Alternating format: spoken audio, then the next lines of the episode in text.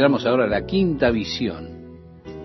Esa que el Señor le mostró a Josué. Josué era el sumo sacerdote que junto con Zorobabel, un sacerdote que estaba a cargo de la reconstrucción, se paró codo con codo allí con Zorobabel. Y dice, me mostró al sumo sacerdote Josué, el cual estaba delante del ángel de Jehová, y Satanás estaba a su mano derecha para acusarle. Sí, Satanás estaba buscando detenerlo en cuanto a cualquier obra que él deseara hacer para el Señor. Él buscaba impedir, como busca impedir su llamado, mi llamado, de trabajar para el Señor. Y dijo Jehová a Satanás, Jehová te reprenda, oh Satanás, Jehová que ha escogido a Jerusalén, te reprenda. Estimada amiga, estimada amigo, yo siento que en las escrituras nosotros tenemos un patrón de conducta para movernos cuando tratamos con Satanás. Se trata precisamente de no tratar directamente con él. Yo he escuchado a algunas personas decir, te reprendo, Satanás. Cada vez que escucho eso digo, me da escalofríos porque estoy seguro que él está diciendo, es decir, Satanás está respondiendo, como sucedió en el Nuevo Testamento, en el libro de los Hechos, con aquellos judíos exorcistas.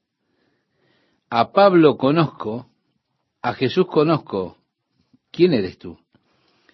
Es interesante que en el libro de Judas, en el Nuevo Testamento, se nos dice de aquel acontecimiento cuando Miguel, que es uno de los principales ángeles en el cielo, el arcángel, estaba disputando con Satanás por el cuerpo de Moisés. Satanás quizá quería profanar el cuerpo de Moisés, pero Miguel estaba parado allí. Estaban disputando por el cuerpo de Moisés. Pero el arcángel Miguel no trajo acusaciones de maldición contra Satanás, no, no. Él no le maldijo, sino que lo que dijo el arcángel Miguel fue, el Señor te reprenda. Y quiero notar esto. Miguel no dijo, te reprendo, Satanás. No. Miguel dijo, el Señor te reprenda.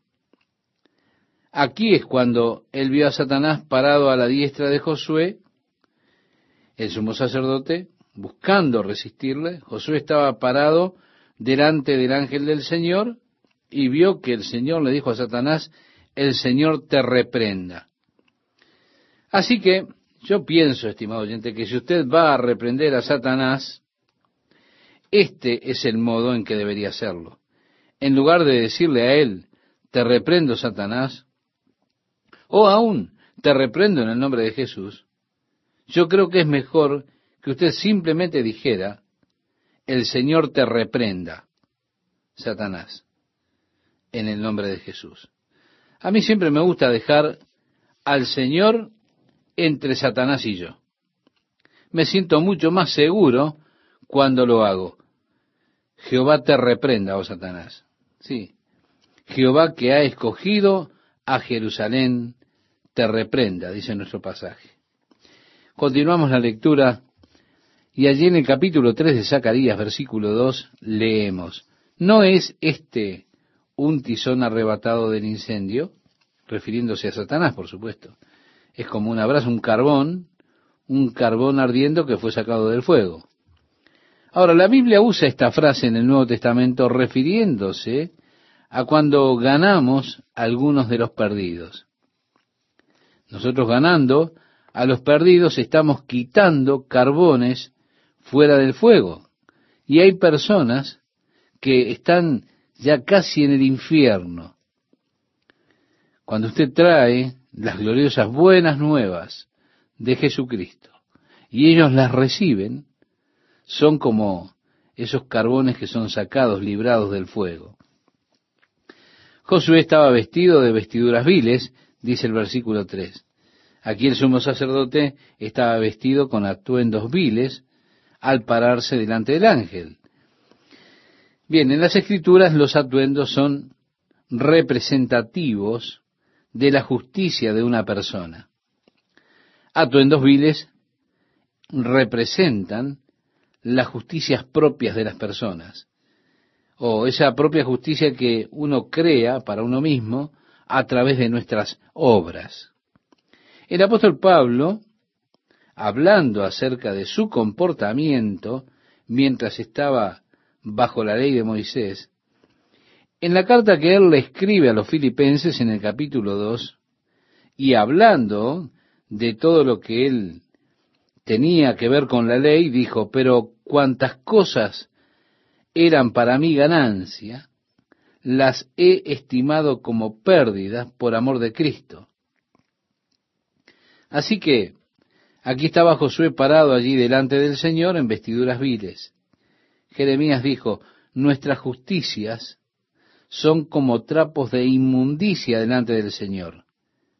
¿Cuán errados podemos estar cuando estamos tratando de presentarnos nosotros mismos a Dios, argumentando nuestras propias justicias, nuestras buenas obras? Como diciendo, bueno, Señor, aquí estoy, déjame decirte lo que he hecho para ti esta semana. Siéntate ahí, Señor, y déjame jactarme un poquito. Sí, estoy tratando de presentarme a mí mismo ante Dios en mi justicia. Y eso, decía el profeta, que son como trapos de inmundicia delante de Dios. En el libro de Apocalipsis, Juan ve los santos de Dios, en el capítulo 19 de ese libro, vestidos de lino fino, blanco y brillante. El lino fino, el lino blanco, dice allí que son las justicias de los santos. Pero, ¿qué son las justicias de los santos? Es lo que Dios ha imputado a usted porque usted ha creído, ha puesto su fe en su Hijo Jesucristo. Ahora, si puedo estar vestido en la justicia de Jesucristo, sería una estupidez tratar de venir a Dios en mi propia justicia y bondad. No tendría sentido. Cuando Dios está deseando aceptarme a mí en la justicia de Jesucristo. Sería una absoluta necedad tratar de presentarme a Dios en mi propia justicia desechando la justicia de Jesús, cuando Él es el justo que se entregó por los injustos para llevarnos a Dios. El versículo 4 dice, y habló el ángel y mandó a los que estaban delante de él diciendo, esto es el ángel del Señor, queremos aclarar, quitadle esas vestiduras viles. Y a él le dijo, mira, que he quitado de ti tu pecado y te he hecho vestir de ropas de gala. Qué día glorioso fue para mí ese día cuando Dios hizo eso por mí. Qué maravilla parado delante del ángel del Señor, allí vemos como él dijo, quitadle esas vestiduras viles. Entonces él dijo, mira, habré de vestirte con un vestido nuevo. Las justicias de Cristo son aquellas con las cuales estoy vestido. ¿Cómo estoy vestido? A través de mi fe en Jesucristo. O te diré que esto es la experiencia más gloriosa que tengo en todo mi caminar cristiano. Así que es lindo compartirlo también contigo, estimado oyente. Después dijo allí en el pasaje este que estamos considerando, pongan mitra, es decir, una corona, pongan mitra limpia sobre su cabeza. Y pusieron una mitra limpia sobre su cabeza y le vistieron las ropas. Y el ángel de Jehová estaba en pie. Y el ángel de Jehová amonestó a Josué diciendo, Así dice Jehová de los ejércitos, si anduvieres por mis caminos, y si guardares mi ordenanza, también tú gobernarás mi casa, también guardarás mis atrios, y entre estos que aquí están te daré lugar. Es decir, camina en mis sendas, guarda mis ordenanzas, haz mis obras, y podrás habitar en mi corte y juzgar allí. Tenemos ahora, estimado oyente, la sexta visión. Escucha pues ahora, Josué, sumo sacerdote, tú y tus amigos que se sientan delante de ti porque son varones simbólicos. he aquí yo traigo a mi siervo el renuevo. Aquí es donde nosotros tenemos ahora la profecía que se refiere directamente a Jesucristo. En el libro del profeta Jeremías, también en el libro de Isaías, es mencionado Jesús como el renuevo, la rama justa que saldría de la raíz de Isaí, Jesucristo. Sí, yo traigo mi siervo el renuevo. Y agrega, porque he aquí aquella piedra que puse delante de Josué. Sobre esta única piedra hay siete ojos. He aquí yo grabaré su escultura, dice Jehová de los ejércitos, y quitaré el pecado de la tierra en un día. En aquel día, dice Jehová de los ejércitos, cada uno de vosotros convidará a su compañero debajo de su vid y debajo de su higuera. Bien, estamos mirando ahora a aquella gloriosa era del reino que tendrá lugar cuando Jesús regrese nuevamente. Cuando la rama, es decir, Jesucristo, establece su reino y la iniquidad será purgada en un día, el Señor entonces reinará sobre esta tierra. Y cada hombre estará debajo de su vid, de su higuera, viviendo en paz, y ya no estará con miedo. Dice, volverán sus espadas en rejas de arado y sus lanzas en hoces. Ven aquí volviendo a nuestro pasaje de Zacarías capítulo 4 verso 1, dice, volvió el ángel que hablaba conmigo y me despertó, como un hombre que es despertado de su sueño, y me dijo, ¿qué ves? Y respondí, he mirado y he aquí un candelabro todo de oro, con un depósito encima, y sus siete lámparas encima del candelabro, y siete tubos para las lámparas que están encima de él, y junto a él dos olivos, el uno a la derecha del depósito y el otro a la izquierda. Proseguí y hablé, diciendo a aquel ángel que hablaba conmigo, ¿qué es esto, Señor mío? Y el ángel que hablaba conmigo respondió y me dijo, ¿no sabes qué es esto? Y dije, no, Señor mío. Entonces respondió y me habló diciendo, esta es palabra de Jehová sobre Babel que dice, no con ejército ni con fuerza, sino con mi espíritu, ha dicho Jehová de los ejércitos. ¿Quién eres tú, oh gran monte? Delante de Zorobabel serás reducido a llanura. Él sacará la primera piedra con aclamaciones de gracia, gracia a ella.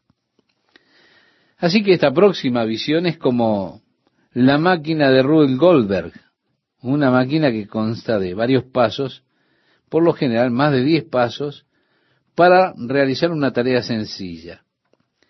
Uno de los trabajos de los sacerdotes era llenar a diario las copas del menorá, es decir, el candelabro de oro que estaba en el tabernáculo con aceite. ¿Por qué? Porque Dios mandó que la luz nunca se debía apagar el candelabro de oro dentro del tabernáculo era un símbolo de que Israel habría de ser luz del mundo, o que Dios a través de ellos resplandecería su luz al mundo. Como lo dijo Jesús refiriéndose también a la iglesia, le decía a los discípulos, vosotros sois la luz del mundo. Una ciudad asentada sobre un monte no se puede esconder ni se enciende una luz y se pone debajo de un almud, sino sobre el candelero y alumbra a todos los que están en casa. Así alumbre vuestra luz delante de los hombres para que vean vuestras buenas obras y glorifiquen a vuestro Padre que está en los cielos. En el pasaje del Evangelio de Mateo capítulo 5 versículos 14 al 16 del Sermón del Monte, usted puede leerlo después este pasaje. El pueblo de Dios siempre se pretendió que fuese luz en un mundo de oscuridad. Es por eso que Dios dijo, no dejen que se apague la lámpara, que se apague la luz. Así que cada día tenían que verter los sacerdotes aceite en esas copas. Cualquier tarea que usted haga día tras día puede volverse para usted quizá monótona. Bueno, lavar los platos, poner pañales, lo que sea. Cuando uno hace lo mismo todos los días, aquello se vuelve como algo tedioso. Así que el hombre está siempre usando su mente inventiva para tratar de cambiar las tareas que tiene que hacer. Estamos siempre inventando artefactos por medio de los cuales nuestro trabajo se haga un poco más fácil, ¿verdad? Usted está trabajando en alguna clase de trabajo y dice, bueno, ahora si hago esto y sujeto esto de esta manera, podría hacer esto aquí, siempre estoy haciendo algo a ver si puedo hacerlo un poco más fácil. Así que Zacarías, siendo sacerdote, estaba acuñado por esa idea brillante.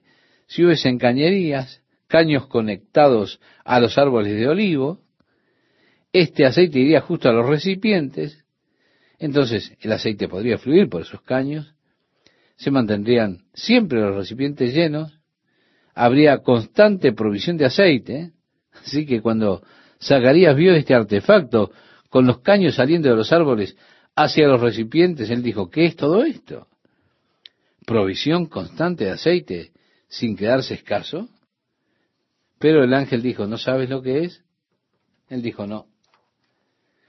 Y la respuesta fue, esta es la palabra del Señor por Zorobabel, diciendo, no con ejército ni con fuerza, sino con mi espíritu, ha dicho Jehová de los ejércitos. Ahora, en las alegorías o parábolas, sueños, visiones, recordamos, ya lo dijimos, el aceite siempre es un símbolo del Espíritu Santo. Por eso el Señor dijo, es por mi Santo Espíritu. Es decir, hay una constante fuente disponible de poder para usted, estimado oyente, por medio del Espíritu Santo. Y la obra de Dios también, porque llenar el aceite, o llenar de aceite y todo lo demás, era la obra que el Señor le había asignado al sacerdote, pero la obra de Dios no hay que cumplirla a la fuerza o por poder. La obra de Dios se cumple solamente por el Espíritu del Señor. Por lo tanto, es extremadamente importante que antes de que nos comprometamos en hacer cualquier trabajo para Dios, es importante, reitero, que busquemos descubrir la guía del Espíritu Santo. El secreto de una obra exitosa para Jesucristo consiste en descubrir cómo se está moviendo el Espíritu, cómo se mueve el Espíritu Santo. Porque no es por mi fuerza, no es por mi poder, no es por nuestras fuerzas, no, no. La palabra fuerza tiene que ver con la congregación de ejércitos, la organización de ejércitos. O también puede ser con organización de comités para organizar los ejércitos. La palabra poder es la misma palabra fuerza. Ahora, usted ve muchas personas tratando de forzar la obra de Dios, tratando de forzar el Evangelio a sus amigos, tratando de forzar las cosas. He dicho a las personas que me han preguntado en cuanto a cómo puede usted conocer la guía del Señor y cómo puede usted saber qué es lo que Dios quiere que uno haga. Yo he dicho, Dios con frecuencia nos conduce a través de puertas abiertas. Y si Dios abre las puertas, pase a través de ellas. Pero si Él la cierra, no intente derribarla. Porque allí es donde cometemos errores. Así que con frecuencia nosotros pensamos, oh, Dios quiere que yo haga esto. De repente una puerta se cierra y decimos, muy bien, igual lo voy a intentar, voy a empujar hasta que pueda abrir la puerta. Más energía, más esfuerzo, más dinero, gastado todo tratando de que funcione un programa que antes de empezar ya está muerto, porque Dios no está en la cosa. Hace unos años hablé en Lubbock, en Texas, en una iglesia bautista del sur, y el pastor Jones dijo, tú sabes, llegué al momento en mi ministerio cuando estaba tan cansado de empujar un programa, hasta que decidimos que no íbamos a apoyar más con esfuerzos meramente humanos a ningún programa de la iglesia. Si no funcionaba por su propia iniciativa, bueno, habríamos de dejarlo morir una muerte decente. Él dijo, usted se asombraría cuántas cosas murieron por allí. No íbamos a impulsar ningún programa más. Simplemente íbamos a dejar obrar al Espíritu Santo, que Él gobernara en la iglesia, que Él hiciera lo que Él quiere hacer. Si eso no funciona por sí solo, entonces lo dejaríamos morir dignamente. Aún el programa de la escuela dominical murió. Bueno, yo le dije, ¿y qué, quedó de eso? ¿Qué hay? Bueno, él dijo que la expresión era grandioso, nos encantó. Bueno, de todos modos, aquellos hermanos estaban acostumbrados a ir a iglesias más chicas y demás. Y yo pienso que obrar así es legítimo. Pienso que la iglesia ha cometido un terrible error tratando de promover y solventar programas, forzando que un programa funcione. tratando de organizar, movilizar los ejércitos para que se haga la obra de Dios. Aquí es muy claro el profeta. No con ejército, ni con fuerza, sino con mi espíritu, ha dicho Jehová de los ejércitos.